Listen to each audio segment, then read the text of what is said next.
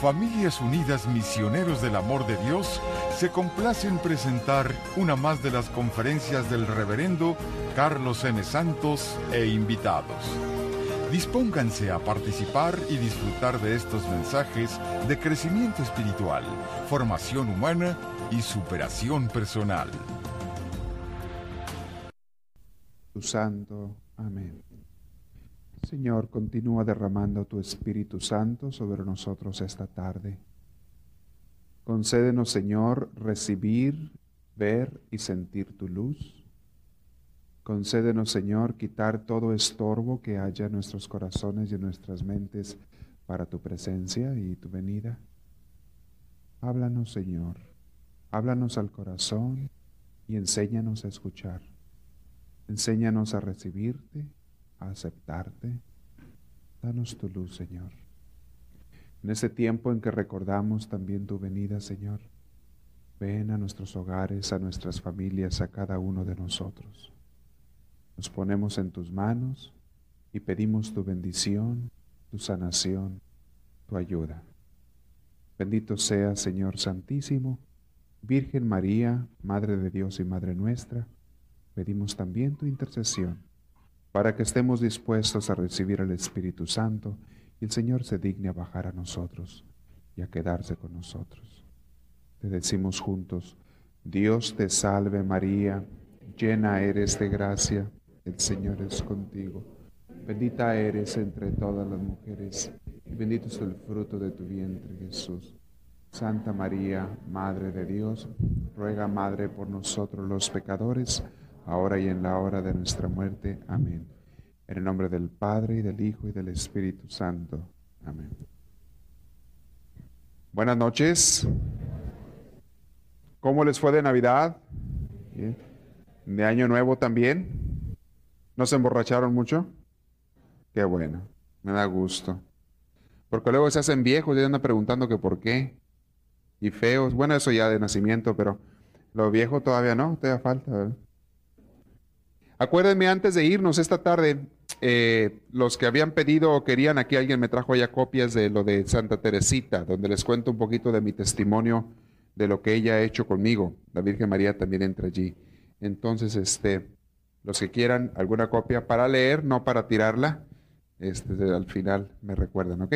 Si no, luego se van a ir, se me olvidó dárselas. Hoy vamos a tratar un tema en este año, entre paréntesis, feliz año nuevo a todos ustedes. Ojalá que de veras el Señor este, nos conceda muchas cosas buenas este año, como el año pasado también nos dio, pero más que nada que nos conceda reconocerlas. El problema que tenemos nosotros no es que Dios no nos dé cosas buenas, es que no sabemos reconocerlas y no sabemos aprovecharlas y muchas veces tampoco sabemos agradecerlas. Ese es el problema que tenemos. De parte de Dios siempre nos da. Para Dios todos los años son iguales. Óiganlo bien todos los años nos quiere igual. O sea, completamente, sin límites. El problema es que nosotros no somos iguales todos los años. Nosotros a veces somos mejores, a veces peores, a veces buscamos unas cosas, a veces buscamos otras. Para Dios todos los años son igual. Es muy bonito ver, este, estaba viendo la celebración de Año Nuevo, ustedes lo vieron en la televisión, cuando no sé dónde, allá en Nueva York y en varias partes empiezan a esperar, a contar el reloj cuando va descontando los, los segundos ya al último antes de las 12, y como todos los miles de gente están en las calles ahí, celebran y hacen fiesta y cuánto, y empiezan a hacer este, peticiones, eh, buenos deseos para el año nuevo, empiezan a, y, algunos reporteros ahí van y les preguntan a las gentes, ¿qué quiere usted para el año nuevo? Y todo el mundo, pues que no haya guerras, que haya mucha paz, que ya no haya divisiones, que me saque la lotería, que tenga mucho dinero, que bueno, empiezan a pedir mil cosas. Y digo yo, si supieras que nada cambia este año, el único que puede y debiera cambiar eres tú, no las cosas externas. Para que tú puedas asimilar y recibir todo lo que Dios te da, tienes que cambiar tú, no Dios. Dios no tiene que cambiar. Dios nos ha dado desde que nacimos lo mejor. Que nosotros no lo aprovechemos o que nosotros nos hagamos daño unos a otros, eso es otro cuento. Pero de parte de Dios, Él siempre quiere lo mejor para ti. Para Dios, desde que naciste hasta que te mueras, siempre te va a estar dando lo mejor. una de las cosas que queremos hacer en nuestras reflexiones, en estas pláticas, es descubrir esas cosas que Dios nos da. Descubrirlas porque muchas veces están dentro de nosotros y no nos damos cuenta. Están a nuestro alrededor y no nos, damos cuenta. El Señor nos llena una y otra vez, nos bendice una y otra vez, nos da tantas cosas y, a veces les damos de espalda y no nos damos cuenta. En otras palabras, el ideal eh, al que quisiéramos llegar es a descubrir la luz, a descubrir a Dios, a descubrir lo bella que es y puede y debe ser la vida. Mañana, si Dios quiere, vamos a tener el primer retiro de sanación interior. Y algunos de ustedes van a ir, por cierto, que quedan algunos lugares vacantes. Si alguien de ustedes quiere ir, tiene que registrarse esta noche. Tiene que registrarse esta noche. Y, este, ven ahí afuera donde van a estar los cassettes, van a estar registraciones. Es la última chance para registrarse. Mañana a las 8 de la mañana empieza el retiro. Es aquí cerquita, ya se les indicará dónde es. Este, y es sábado y domingo es para precisamente para servidores y personas que trabajan con otros grupos, con otras gentes. Pero como quedan algunos lugares vacantes, todavía hay lugar, entonces los que quieran ir pueden anotarse ese retiro. Pero se tienen que inscribir ahora. Y, en ese retiro, una de las cosas que vamos a ver es eso. Eh, ayudar a las personas a encontrar la luz. Ayudar a las personas a, a encontrar el gozo que Dios quiere que tengas. Si ustedes se recuerdan en las pláticas en la serie que dimos sobre creados para ser felices, algunos de ustedes les tocó escuchar esas. Sí, en eso se van a basar en esas pláticas este retiro de sanación, de sanación interior. Esas pláticas trajeron mucha sanación a muchas gentes, mucha, mucha luz e iluminación. Y queremos que sigan trayéndolo. Este retiro de, de sanación interior lo voy a estar dando, si Dios quiere, una vez al mes, cada mes con el favor de Dios, a ver si alcanzamos a hacer los 12 meses del año. Quizá algún mes no podamos, pero eh, el plan es que los 12 meses del año, una vez haya este retiro, como oportunidad para las gentes para que encuentren un poquito de luz, de descanso y se den cuenta de veras quién es Dios en tu vida y qué está haciendo. Desde ahorita les advierto que en esos retiros no van a ser admitidas personas que vayan a fuerzas, ¿eh? Nadie puede ir a fuerzas esos retiros. A veces cuando hacemos los retiros de sanación, hay gente que las llevan de la oreja a sus mamás. ¿eh? o maridos que la esposa los lleva aquí de la oreja al, retiro. Y van y, les hace mucho bien a, muchos de ellos, a otros no tanto, ¿verdad? Pero los llevan de las orejas y van remilgando y, de mala gana. E, esto es distinto. Este tipo de retiro de sanación interior solamente pueden ir personas que quieran ir, nada más. Personas que no quieran ir no pueden ser aceptadas. La persona tiene que querer ir. Este, el próximo retiro, si Dios quiere, va a ser en la... El plano hasta ahorita, si es que no cambia nada, va a ser el primer fin de semana de, febrero. Primer fin de semana. Y probablemente de ahí en adelante lo hagamos el primer fin de semana de cada mes. Pero ya se les, ya se les avisará. Eh, por lo pronto ese es el plan. Y tienen que registrarse ya también porque son cupos limitados los que quieran ir a ese otro retiro. Lo que les digo es, y es de lo que les voy a hablar ahora un poquito, sobre el deseo que Dios tiene de que sanemos. El deseo que Dios tiene de verte sonreír, el deseo tan grande y a veces desesperado que Dios tiene de verte feliz, a ti y a mí y a todos nosotros. Y a veces lo terco que somos de que no queremos escuchar, ni aceptar, ni cambiar. Es algo muy importante, pero es muy cierto. Le voy a hablar de eso adelante. Pero antes de llegar a ese tema, quiero contarles unos cuentos. ¿Quieren que les lea un cuento? Hay unos muy, muy bonitos, muy interesantes, que hablan sobre la educación. Sobre educación. Dice uno de ellos, Me gustó este. Se lo voy a, no se lo voy a leer, se lo voy a decir porque ya me lo aprendí. Una vez un hombre tenía un perro, Doberman, y alguien le dijo que el aceite de hígado de bacalao era muy saludable y muy bueno para los perros. Entonces fue a la tienda del amigo y se compró un galón de aceite de hígado de bacalao, un galonzote, porque quería mucho su perro, ¿verdad? Llegó a la casa le habla al perro y dice, ven para acá chiquitito, le habla el perro, pues viene moviendo la colita, el rabito que tienen ahí que les dejan, ¿verdad? Viene el perro y lo agarra y lo pesca, se lo pone entre las piernas, lo agarra y le aprieta con las piernas el pescuezo y con una mano le abre el hocico y con la otra le pone un embudo y luego le empieza a echar, pero ahí su buena taza de aceite de hígado bacalao. Y el perro peleándose para todos lados y queriéndose sacar y no se deja y como que sí, pues a fuerza se tiene que tragar todo el aceite de hígado bacalao. Ya va por el perro para allá. Al día siguiente lo mismo y lo mismo y todos los días. Dice, Te va a hacer bien, chiquito, aunque no quieras. Un buen día, cuando está ya, cuando casi se acaba el galón, en lo que está en el forcejeo y el pleito con el perro, se le cae la taza y se le cae la cuchara, se le cae todo al suelo. Y se zafa el perro, ¿verdad? Se zafa el perro y sale corriendo. Y se hace nomás tantito para ir el perro, se sacude y se regresa y empieza a lame de bacalao. Estaba en el suelo. Le encantaba al perro, le gustaba. Lo que no le gustaba la manera en que se lo daban. Es lo que no soportaba el perro. Me dio una risa cuando estaba leyendo este cuento ahora. digo, ¿cuántas veces estamos así igual nosotros con, con las personas que queremos enseñarles cosas? Queremos transmitir, a veces muy común, a los hijos, muy común. A los hijos queremos enseñarles cosas, cosas buenas, y que a lo mejor los hijos no nos van a rechazar, los hijos lo van a tomar como bien y les va a gustar, pero la manera en que lo enseñas es lo que hace a veces mal a las cosas, o que los hijos rechacen las enseñanzas tuyas. ¿Cuántas veces los papás le enseñan a los hijos con coraje las cosas? ¿Sí? Otras veces le enseñan a los hijos con amenazas las cosas. Y no hace falta. Si se lo dijeras bien al niño, lo entendía mejor y él lo hacía con más gusto. Pero cuando ya le pones una amenaza de por medio, muchas veces el hijo dice, ah, ya no me gustó. Por algo me está amenazando, porque a lo mejor es algo difícil de hacer. Y a los jóvenes igual. Se les enseña de una manera o de otra, y muchas veces no es la mejor manera de hacerlo. Estamos como con el, pobre perro. Sin preguntarle, sin decirle a Guabá, lo agarraron al pobre animal y le abren el hocico a fuerza, llevan cucharazos ahí el aceite y diga, así no toma el perro, dáselo en, un platito y a lo mejor le gusta. Y le encantaba el perro, nomás que no le gustaba cómo se lo daba. Me gustó mucho. Hay otro cuento que quiero hacerlo reflexionar. Es sobre cómo ver al mundo, cómo ver al mundo. Dice una antigua tradición, una antigua leyenda, se lo voy a leer. Dice una antigua leyenda que cuando Dios estaba creando el mundo, se le acercaron cuatro ángeles. Y uno de ellos le preguntó, ¿qué estás haciendo? Este ángel era un científico. El segundo ángel le preguntó, ¿por qué lo haces? Este ángel era un filósofo.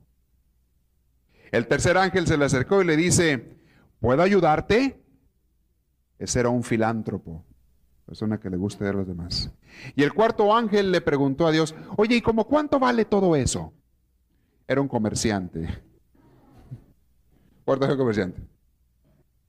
Pero había un quinto ángel que no se acercó simplemente se dedicaba a observar la creación que Dios estaba haciendo con entusiasmo, emocionado y aplaudía. Este era un místico. ¿Cuál de esos cinco quieren ser? Ante el mundo e-, es increíble. me acuerdo hace, hace unos cuatro años fuimos a Roma con un grupo. Andábamos en, en la en la Basílica de San Pedro, los que ustedes han ido allí, y si no vayan el próximo fin de semana. vale la pena, sí, yo sé que no van porque por tacaños, no por otra cosa, pero hay un museo también ahí a un lado de la Basílica, el, Museo del Vaticano hermoso, ¿verdad? Pero cuando estábamos en la Basílica de San Pedro, allá a un lado, en una de las capillas, está la famosa Pietà de Miguel Ángel, de Miguel Ángelo. Ustedes han visto en fotografías esa, estatua de, la piedad de Miguel Ángel, una obra de perfección hermosa donde está la Virgen María eh, sosteniendo a Jesús muerto en sus brazos. Este, lo tiene abrazado y está viéndolo. Y el Hijo Jesús, cuando lo bajaron de la cruz, está Jesús así tirado en el regazo de María, de su madre, en sus brazos, y está muerto. Y lo hizo Miguel Ángel con una perfección aquella obra que, que si tú captas un poquito el arte de eso, se te cae la baba. Y está, de veras, que es una cosa bella. Y estábamos ahí, nos juntamos ahí a ver el, Miguel Ángel, y una de las señoras que iba conmigo se me acerca y me dice, Padre, ¿cómo cuánto vale esa estatua? Cuando estaba yo más embelesado así viendo así, pero, pero estaba yo fascinado viendo aquella obra hermosísima, y la señora así como en secreto acá, que dice, padre, ¿cómo cuánto vale esa estatua? Y madre mía, esas cosas no tienen valor, no tienen valor. No valen dinero esas cosas, valen un milagro esas cosas. Esas obras no se vuelven a repetir jamás. Fue una inspiración de Dios total que le dio aquel artista y vas después a uno en las iglesias ahí, no me acuerdo cómo se llama ahí, en Roma, y ves el Moisés famoso de Miguel Ángel también, que hizo él. Unas obras preciosas.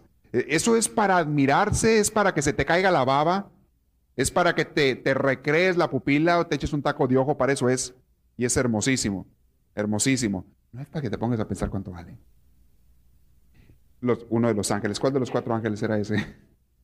¿A cuál? El comerciante. El ángel comerciante. Así estamos a veces. Pensando en todo en materia de dinero, de, de, pesos, de dólares, imaginándonos las cosas, en vez de ponerte a disfrutar lo que es. Un día fui a, cuando estaba niño, ya saben que fue hace poquito, ¿verdad? Este, fui a la Ciudad de México.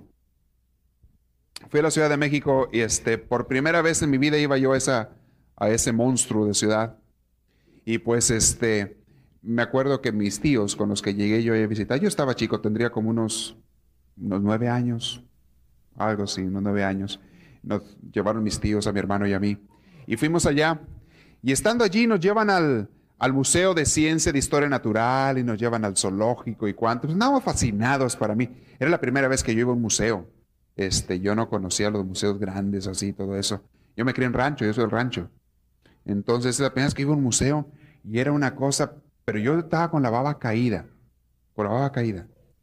Y luego después nos llevan al zoológico y había paseos de un trenecito, afuera del museo, creo que era el zoológico, si es que no estoy equivocado. Los que ustedes son de allá me van a corregir. Este, por ahí por Chapultepec, no sé si era Chapultepec o era mismo el mismo museo, no, no era Chapultepec, era el mismo museo, que por ahí está cerca, no sé. Y este, y le pregunto a mi tía, oye, tía, ¿y, y como cuánto te cobran por subirte ahí al tren ese? Me dice mi tía, ¿quieres subirte? No, no, no, estaba preguntando como cuánto te cobran. Dice, ¿quieres subirte? Y la verdad, sinceramente, yo no había pensado en subirme. Sinceramente, ni, ni, ni, quería subirme al tren. Simplemente era curioso, quería saber precios, cuánto costaba eso. Y me dice, súbete, olvídate de lo que cuesta. Y ya va y compra los boletos y nos sube mi hermano y a mí y nos lleva a pasear. Y empecé a disfrutar aquello tan rico, tan bonito así, el paseo en el trenecito ese. Y, lo primero que a mí se me había ocurrido nada más era preguntar cuánto costaba. Luego pasó lo mismo con una lancha, esto yo creo que ya fue en Chapultepec, yo creo, no sé. Este, una lanchita, lo mismo, le voy a preguntar a mi tía, ¿cómo cuánto cuesta? Y me dice por segunda vez, ¿quieres subirte? ya me callé. ya no volví a preguntar, dije, ya me están diciendo que me calle. ¿Cuántas veces estamos queriendo analizar las cosas de la vida y no las gozamos por eso? ¿Cuántas veces te sirven el plato, el banquete a la mesa de comida y te pones a investigar qué tanto le echarían? ¿Qué tiene? Y se me hace que tiene pimienta, se me hace que tiene orégano. Las personas que son buenas para los sabores muchas veces están ahí. A ver, ¿cómo lo hicieron? Curioseando, ¿cómo lo hicieron? Y le preguntan la receta. Todavía ni lo prueban, ¿eh? Y ya le están preguntando la receta a la señora de la casa o, al, camarero del, del restaurante o a la persona que le sirvió y se lo comen y está rico y todo, pero están pensando cómo sería. Científicos, científicos, ¿cómo fue? ¿Cómo lo hicieron? Mira, saboreatelo, cómetelo a gusto. Ya después del final, cuando ya te lo hayas saboreado, cuando se haya acabado, ya pregunta lo que te dé la gana, a lo mejor para hacerlo otra vez. Pero mientras estás en eso, disfrútalo. Disfrútalo. Hay tantas cosas que desperdiciamos y oportunidades en la vida por estar pensando en otras cosas. Muy, muy, muy interesante eso. Bueno, les iba a leer otro cuento, el último. O ya no. A ver. ¿Cuál es? Ah, aquí está, es lo mismo, es lo que le estoy diciendo. Uno de los pocos hombres que han caminado por la luna, uno de los primeros, no me acuerdo quién fue, pero uno de ellos, de los que llegaron a la luna, cuenta cómo tuvo que reprimir sus instintos artísticos cuando llegó a la luna. Recuerda él que cuando se hallaba mirando embelesado a la Tierra, imagínense cómo se ve la Tierra, el planeta Tierra desde la luna, ahí, lo ves todo el planeta y, yo me imagino que también te has de quedar embelesado, pero tremendamente, es una cosa maravillosa estar viendo la formación tan perfecta de la Tierra, las nubes, los continentes, en fin, los mares. Dice, estaba mirando embelesado la Tierra como paralizado por el asombro y diciéndose para sí, Dios mío, Qué preciosidad. Pero enseguida, volviendo en sí, sacudió la cabeza y se dijo, deja de perder el tiempo y dedícate a recoger piedritas. Se puso a recoger piedritas. A eso iba, eso lo mandaron, ¿no? A recoger piedritas de la luna para traer para acá. Pero estaba en un momento, dejó que el espíritu aflorara. Eso es lo hermoso que mucha gente no sabe hacer y muchos incluso llegan a pensar que es pérdida de tiempo. Porque vivimos en un mundo donde la gente cree que mientras más hagas, más logras. ¿Y qué tontería es esa? Muchas veces haces tanto y no llegas a ningún lado. Haces y haces y haces y haces. Yo no puedo entender todavía a la gente que me dice, Padre, no voy a misa el domingo porque tengo tanto trabajo. yo me quedo así viéndole con ganas, mm, se me antoja tanto darle una parte de cachetadas, pero unas ganas que me dan. No saben, no saben. De veras, se los confieso, es la primera vez que lo digo en público. Se los confieso. Me antoja tanto plantarle un par de cachetadas a esa persona. Y a veces mejor me callo, me muerdo la lengua y no digo nada, ¿verdad? Para aguantarme. Y, y, todavía para justificarse me dicen, es que tengo que lavar ropa, es el único día, también tengo que ir al mercado y tengo que hacer esto. Y me saca una lista de cosas como para justificarse y decirme que no tienen tiempo para ir a misa, para lo más importante, lo más grande. Y le digo yo, es exactamente como si usted me dijera, fíjese padre que yo hace una semana que no como nada porque no tengo tiempo para comer. Permíteme decirte una cosa, te vas a morir. Y casi siempre les digo una frase, que a mí la primera vez que lo oí me dejó muy impactado. Le dije, les digo a las personas, ¿sabes una cosa? Cada quien tiene tiempo para lo que quiere. Óiganlo bien. Cada quien tiene tiempo para lo que quiere.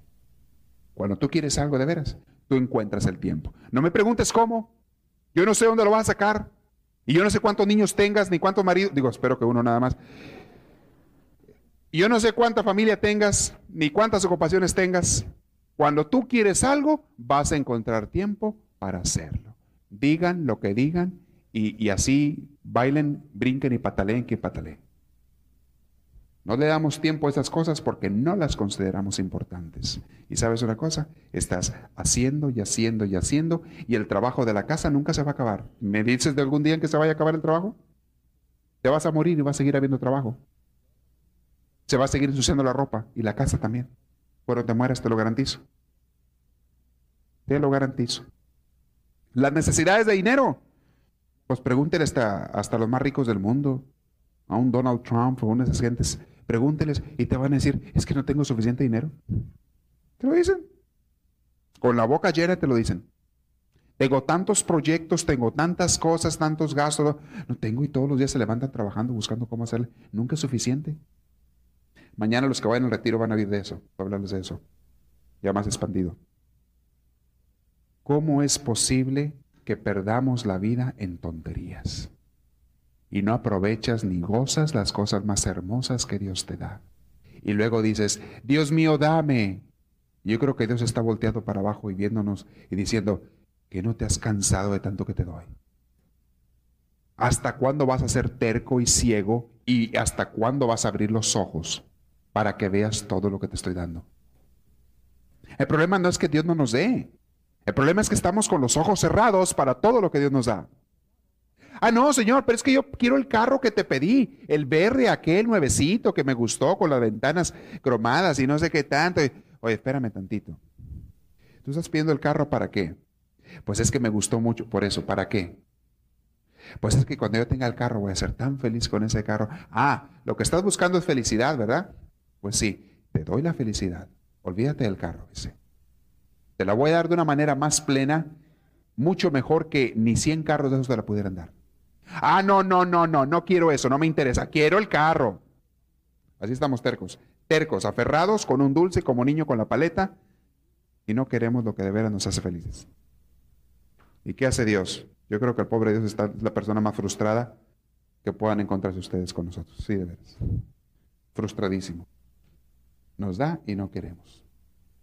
No aceptamos. Bueno, ¿ya le di cuento o no? Sí, ya. Voy a pasar ahora al tema del que les quería hablar hoy. Un poquito. Es, es lo mismo de lo que estoy hablando. Es de lo mismo. Era como una introducción. Cuando Jesús vino al mundo, es más, vámonos más atrás de Jesús. Cuando Dios empezó a hablarle a la gente por medio de los profetas, empieza Dios a hablarle al pueblo por medio de los profetas y les empieza a enseñar el camino de la salvación. Y les empieza a decir lo que hay que hacer precisamente no solo para salvarse en la otra vida, sino para aquí en este mundo salvarte también, encontrar la felicidad. Y la gente no entendía. Y, ustedes lean al profeta Isaías, lean a Isaías, lean a Jeremías, lean a cualquiera de los profetas. Los pobres se acababan la saliva, se acababan la voz, hablándole y hablándole a la gente, y la mayoría ni caso hacía. Les entraba por una oreja y les salía por la otra. Y algunos les rebotaba por tener los oídos tan sucios que no les atravesaba la cabeza, les rebotaba, ni siquiera entraba a la cabeza. Pero no escuchaban, no atendían las palabras de los profetas. Viene Jesús entonces, dice el Padre, bien, les voy a mandar a mi hijo. Como la parábola que Jesús nos cuenta tan hermosa, ¿no? Cuando mandaba aquel dueño de la viña, mandaba a los cobradores, se la rentó a unos trabajadores y luego mandaba a cobradores a que, pues, a que recogieran su parte de la cosecha, ¿no? Que le tocaba y mataban a los cobradores. Y por último dijo el dueño de la viña, bueno, voy a mandarles a mi hijo. A mi hijo sí lo van a respetar. A mi hijo sí le van a hacer caso. A mi hijo lo van a escuchar. Así hizo Dios con nosotros. Voy a mandarles a mi hijo Jesús. Y lean los evangelios. A mí me gusta mucho cuando lo estoy leyendo, así como que meterme en el ambiente donde andaba Jesús. Me lo imagino. Me lo imagino. Y conozco bastante de, aquellos terrenos, de aquellos lugares, de las costumbres que tenían los judíos. Conozco bastante de cómo vivía la gente en esos entonces, cómo pensaba también, qué costumbres tenía y demás. Y me lo imagino a Jesús, cómo andaba hablándole a aquellas personas y la gente cabezona, testaruda, terca, no hacía caso. Y venía Jesús a hablarles de un nuevo, una nueva manera de vivir, una nueva manera de, de encontrarse con Dios, de ver a Dios mismo. Y la gente no quería saber de nada nuevo. Y una de tantas cosas le decía, ¿saben una cosa? Le decía Jesús a la gente, ¿saben una cosa? Que Dios, Dios es Padre. Y la gente pegaba el grito en el cielo. ¿Y qué? Si a Dios ni siquiera le podemos hablar, está tan alto, es tan grande, es tan importante, ¿cómo se te ocurre llamarle Padre tu igualado? Y Jesús decía, es que eso es, es nuestro Padre. Es lo que Dios quiere ser de nosotros. Nuestro Padre quiere ser tu Padre, no Señor. La gente de volada se, se ponía contra la pared, extendía sus manos y decía, no quiero saber nada de esas palabras. Dios no es así. Dios es como yo digo que tiene que ser. Tiene que ser una persona ya lejos, apartada, separada, muy grande, muy omnipotente, a quien hay que ofrecerle sacrificios y cumplir con las leyes y si tú cumples con la ley, lo tienes contento y si no, te da un garrotazo en la cabeza y te fue. Así tiene que ser Dios. Así se lo imaginaban ellos y así querían seguírselo imaginando. Y le dice Jesús, ¿saben una cosa? Dios no es tan malo como ustedes creen. Dios es muchísimo más bueno que eso. Y les contaba la parábola del hijo pródigo. Había un hombre que tenía dos hijos. Y les decía toda la parábola.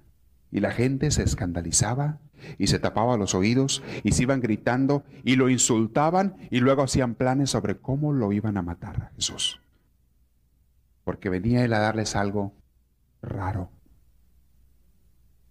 Aunque ustedes no lo crean, la gente es tan terca que les das lo bueno y no lo quieren.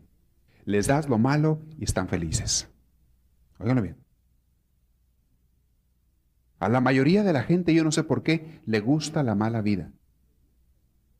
Y le gusta también estarse quejando siempre. Como que es un hobby, es un hobby. Tengo que sufrir para poderme quejar. Y me gusta sufrir, quiero sufrir. Le dices tú, mira, sabes que ya no sufras, salte de allí, ven acá, no tienes que sufrir. El Señor te ofrece esto, no tienes que estar batallando. Ah, no, de aquí nadie me saca. Yo tengo que sufrir. Yo tengo que batallar. Yo tengo que llorar. No, le dices tú, es que no es eso lo que Dios quiere. Ah, no. Tú estás mal. Tú estás mal. Yo estoy bien. Hay que sufrir. No me lo van a creer, pero me he topado con tantas gentes así, que a fuerzas quieren seguir sufriendo. Yo lo que termino haciendo siempre es lavándome las manos, sacudiéndome las manos y diciéndoles, bye bye, buena suerte, que te vaya bien. No voy a perder mi tiempo contigo. Dice un dicho por ahí, una frase muy importante de un escritor norteamericano. Dice, nunca trates de enseñarle a un puerco a cantar. Valga la comparación, pero sí dice el escritor, nunca trates de enseñarle a un puerco a cantar. Reino de los cielos se refiere a una nueva manera de vivir, donde el que reine sea el cielo en esta vida, donde reine Dios en esta vida. Y dice Jesús esta parábola, el reino de los cielos es semejante a un tesoro escondido en un campo, que al encontrarlo un hombre, lo vuelve a esconder. Y por la alegría que le da, va, vende todo lo que tiene y compra aquel campo. También es semejante al reino de los cielos a un mercader que anda buscando perlas finas. Y que un día al encontrar la perla más hermosa, una perla de gran valor, va, vende todo lo que tiene y la compra. Palabra del Señor. El reino de los cielos es como un tesoro, es como una perla que cuando aquella persona que sabe descubrir perlas, que es, conocedor, un día la ve, se enamora de ella, deja todo lo que tiene, ya no le llama la atención lo que tiene. Todas las perlitas que tenía antes, todas las cositas que tenía antes, las vende, se deshace de ellas precisamente para comprar esta perla. Y es la persona más feliz del mundo con esa perla. Es la persona más feliz del mundo. ¿Cómo cuando te llegas a enamorar de algo, o de alguien, eres capaz de dejar todo por ese algo. Lo dejas todo. Está las películas, las telenovelas y la historia misma y los hechos reales están llenos de casos donde el hijo o la hija se enamora de una persona que no es aceptada por sus padres. Muchos casos de pintar así en las novelas y donde quiera. Y los padres son ricos y le dicen a la hija, pues si te casas con ese hombre, te olvidas de nosotros. Y luego te le pone una musiquita ahí medio emocionante, ¿verdad? Y la hija dice, pues no me importa. Lo amo, lo quiero, me caso y me voy con él. Y se va con él. Deja todo, pierde todo por aquel amor que ella ha encontrado. Pobrecita tonta, porque dos años anda queriendo divorciar, ¿verdad? Pero por lo pronto dejó todo. Se enamoró de una perla no muy buena, lo mejor. Bueno, hay de todo, ¿verdad? hay de todas perlas buenas. Cuando tú te llegas a enamorar, cuando llegas a descubrir a Dios, cuando llegas a descubrir su luz, cuando llegas a descubrir el reino de los cielos, lo que es la vida de Dios, eres capaz de dejar todo, no te importa más y te vas con ello. Tu corazón se pone en esa perla. Nada más que aquí sí le atinaste. El reino de los cielos sí es la perla más importante de todas. Sin embargo, mucha gente se pasa la vida con mil amores. Con mil amores, óiganlo bien, queriendo tantas cositas pequeñas y ninguna a la vez. ¿Se han dado cuenta cómo tu corazón es, es un saltarín? ¿Se han dado cuenta? El corazón humano es un saltarín. Un día te gusta una cosa, el día siguiente ya no. Luego te gusta otra, luego ya no. El día siguiente quieres otra. Un día tienes un hobby, luego ya no. Luego quieres otro, luego ya no. Un día te cae bien una persona, un vecino, un amigo, y luego a los cuantos días o semanas o meses ya no te cae bien y consigues otro. Un día te enamoras de una casa y luego ya no te gusta, quieres otra casa.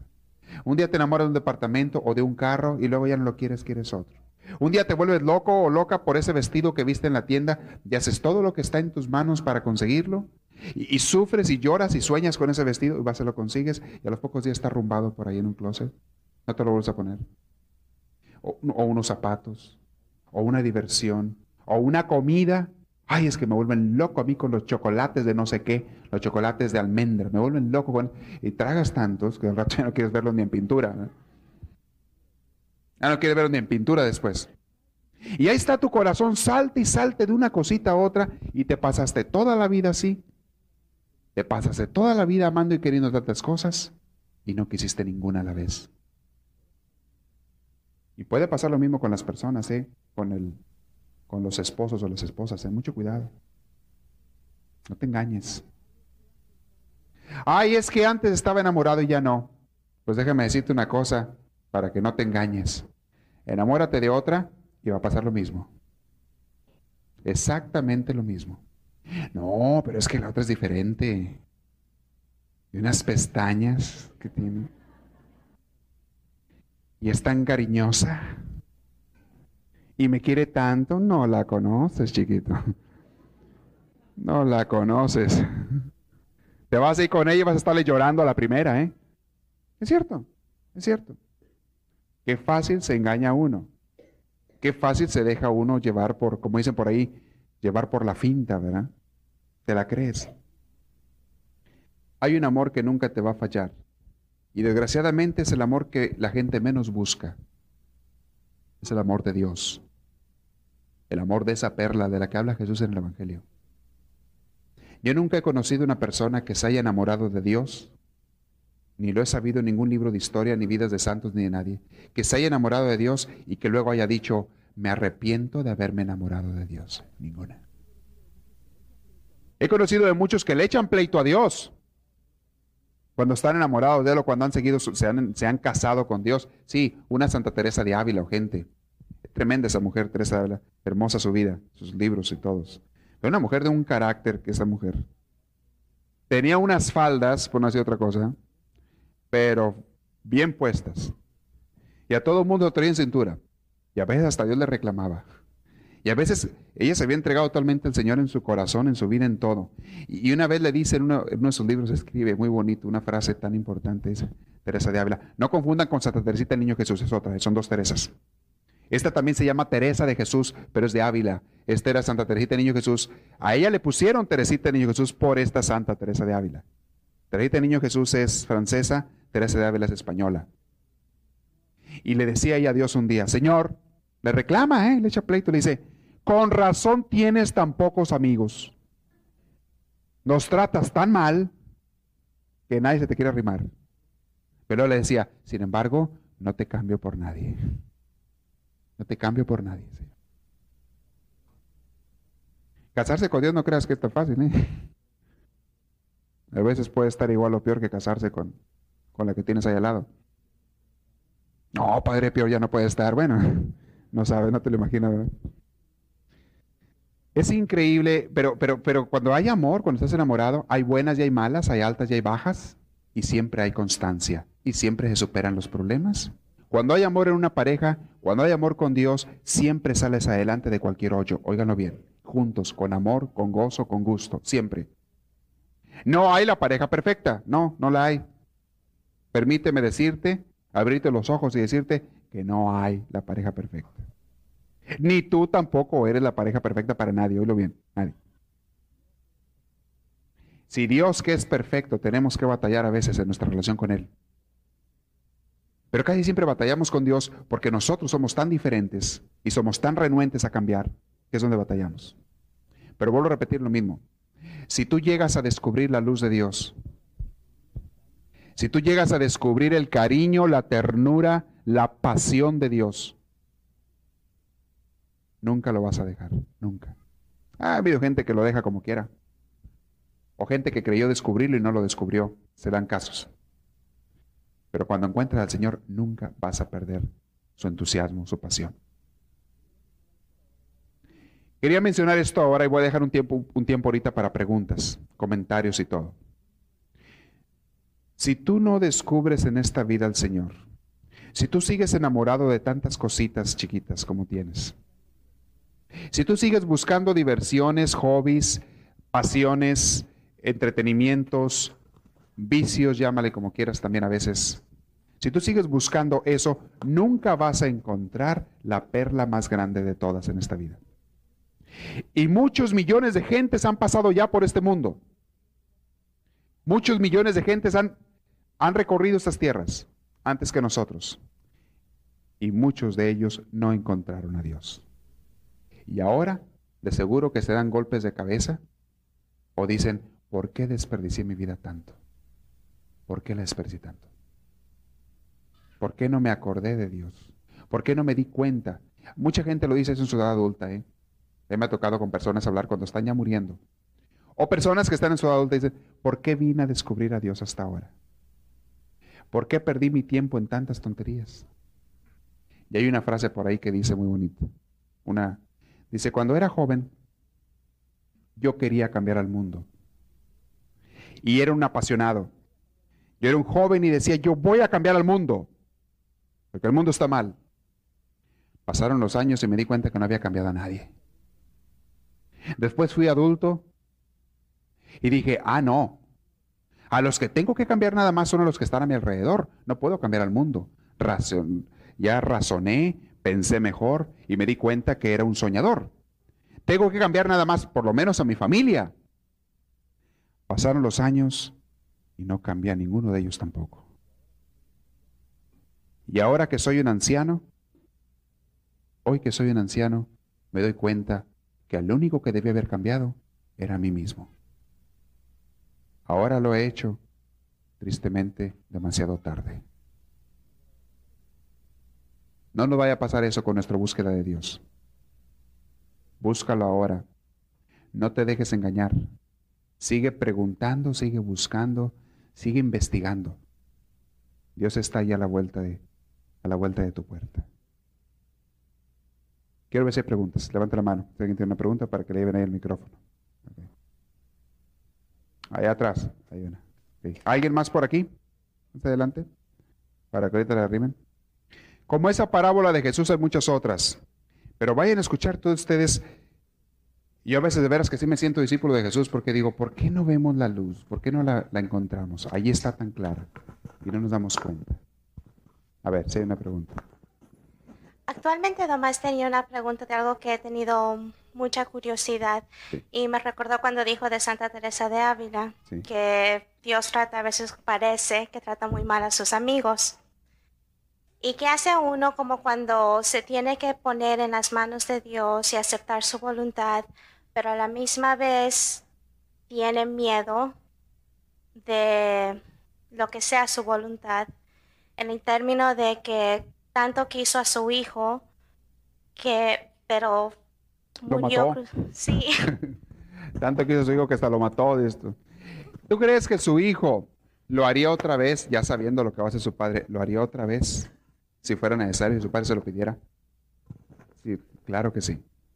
O sea, sí es cierto, hay un temor siempre de entregarse a Dios. Siempre tenemos miedo de qué me irá a pedir, qué irá a querer.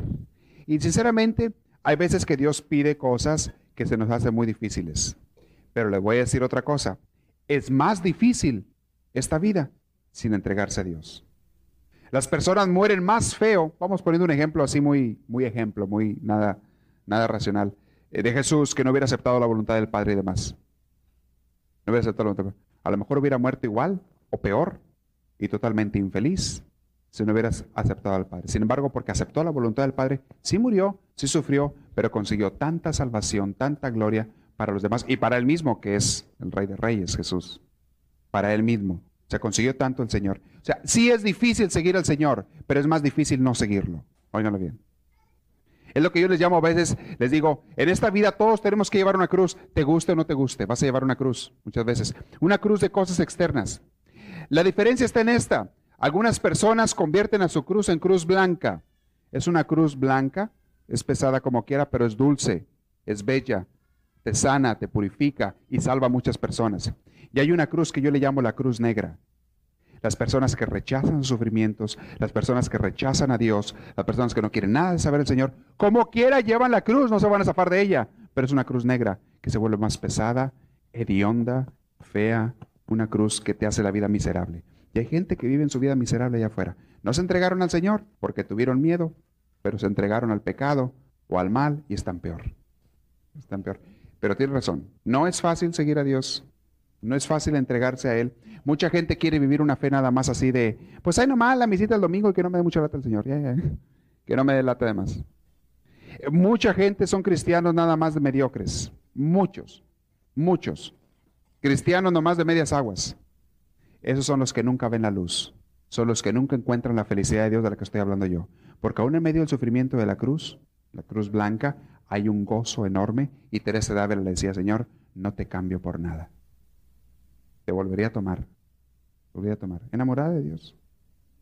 Es como un hijo, una madre, para ponerse un ejemplo, que ama mucho a su hijo. El hijo le causa dolores a veces, le causa molestias. El hijo la levanta a medianoche cuando está enfermo y le tiene que hacer de comer y lo tiene que cambiar. Pero ¿sería la madre capaz de regalar al hijo? O de decir, mejor no hubieras venido. Nunca. Una buena madre que lo ame, nunca. Sí, sí causa cruz el hijo, pero la madre está feliz de darle a su hijo todo lo que está en sus manos. Lo mejor al hijo. Esa es la comparación. ¿sí? Aunque sea difícil, es hermoso entregarse al Señor. Y es lo que más vale la pena en esta vida. Pero muy buena esa observación, muy buena pregunta. Porque todos desacateamos, ¿eh? Empezando conmigo. Seguir al Señor. Sí.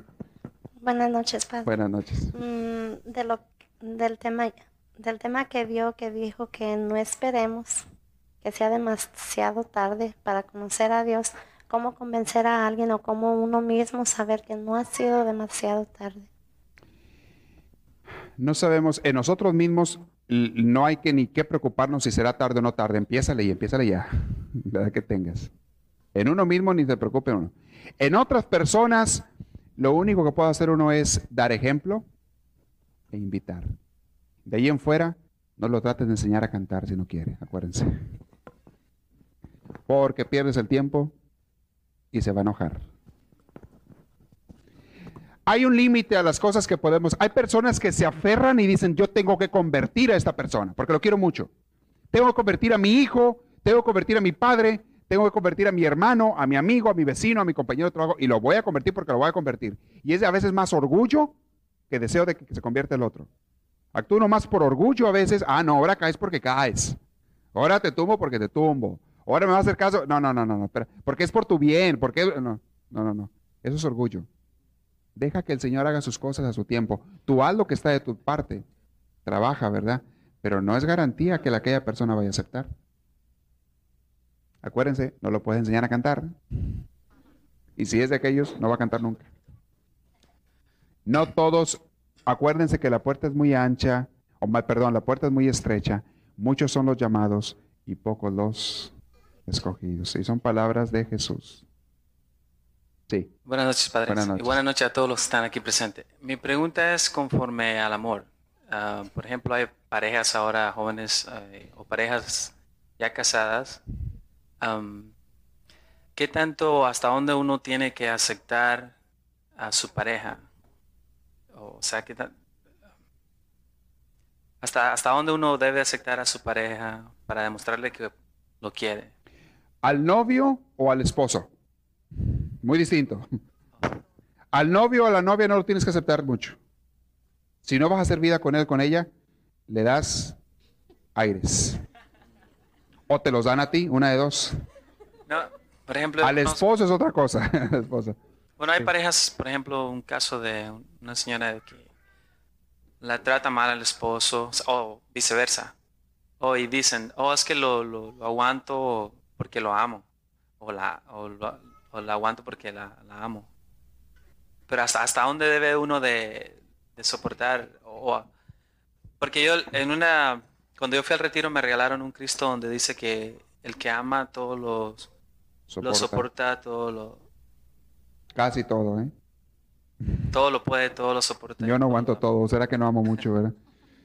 Este, una cosa, eso es cierto, el que ama todo lo soporta, lo aguanta, etcétera. Este, es cierto. También es cierto que Dios nos aguanta a nosotros y le estamos dando lata todos los días y lo estamos ofendiendo, insultando, porque nos ama inmensamente. También es cierto. También es cierto que una pareja puede, una persona, un esposo, una esposa puede aguantar a su pareja por amor. También es cierto. De que hay situaciones donde ya más bien es mal el que se hace con aguantarlo que bien, sobre todo cuando hay hijos dañados, sobre todo cuando hay situaciones familiares, cuando hay problemas psicológicos y demás, pues ahí ya es mejor no aguantarlo, ¿verdad? Habrá situaciones, pero no se puede generalizar. Hay que ver cada caso. Cada caso es distinto. Pero sí, el amor sí es muy paciente. El amor tiene que ser paciente. Sí es. Ah, ¿Hasta dónde habrá que ver cada situación? ¿Verdad? ¿Qué tanto de veras está dañando la situación o no? ¿Sí? ¿Hay una pregunta por ahí? Sí. Buenas noches. Buenas noches. ¿Me permite, Padre, hacer una pequeña reverencia? Sí. Tocante de dónde sale este, esta fuerza mía que tiene un poquito de fuego. Creo que viene siendo la misma cosa de lo que traemos de Atenas cada Olimpiada. Un poquito de ese fuego. Ah, ya tengo algún tiempo con mi familia merodeando por este contorno, o sea, lo que respecto a esta parroquia. Voy a sacar algo muy claro. Por ahí tenemos al doctor Schuller. Sí. Que hizo ese templo. Sí. Allí adentro de ese templo hay 10.000 estrellas, las cuales él propuso a, a su, a, su grupo, a su contingente. Sí. Y todos aceptaron eso. Yo propongo de parte mía, que yo soy, por ejemplo, un pensionado, que gano 350 cada mes y vivo parte de mi tiempo en la baja. Yo fui y como soy nativo de allá, no sé de dónde Dios hizo el milagro que conseguí tener unas propiedades por allá. Pero lo que viene al caso es que usted mejor que el doctor Schuller.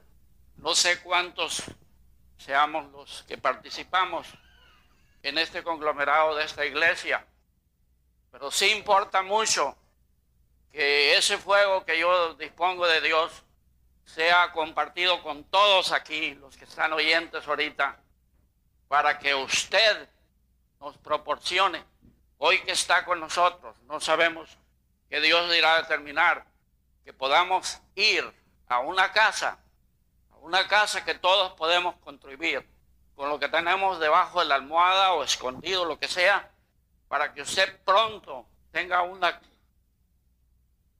un templo, una casa en que podamos ir a sanar nuestro alma, a esos retiros que necesitamos cada día más para nuestra familia. Y espero en Dios que así sea y que nadie se olvide que es muy necesario aprovechar sus facultades que usted tiene y muchas ganas de hacer mucho más que el doctor Schuller. Ahí Mi respeto, padre. Gracias. Este, bueno, eso.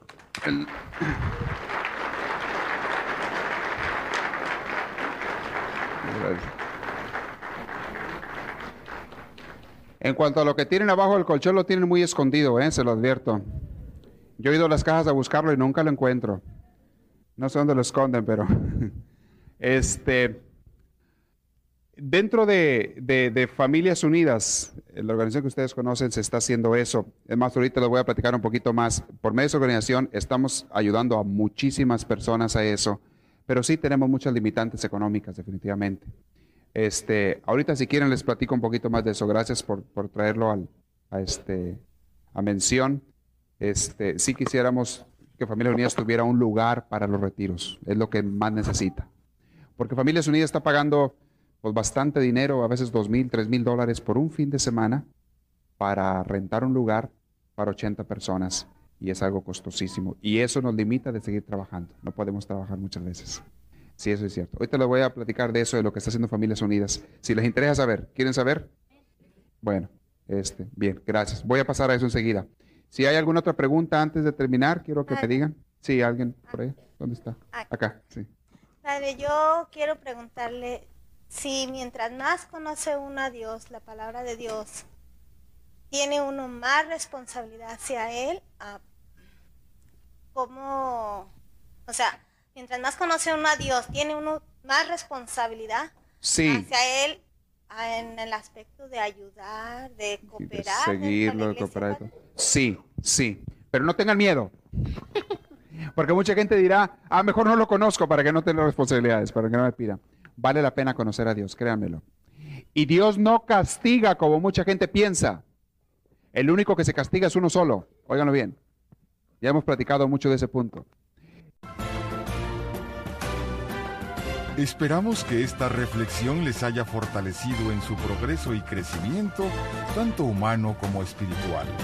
Para pedidos de cassettes, CDs o más información, escríbanos a los Estados Unidos al P.O. Box 1000, Anaheim, California. Código postal 92815 o llámenos al área 714, teléfono 991-3991. Que Dios les bendiga y les conceda una vida llena de su gracia, su espíritu, su gozo y su paz.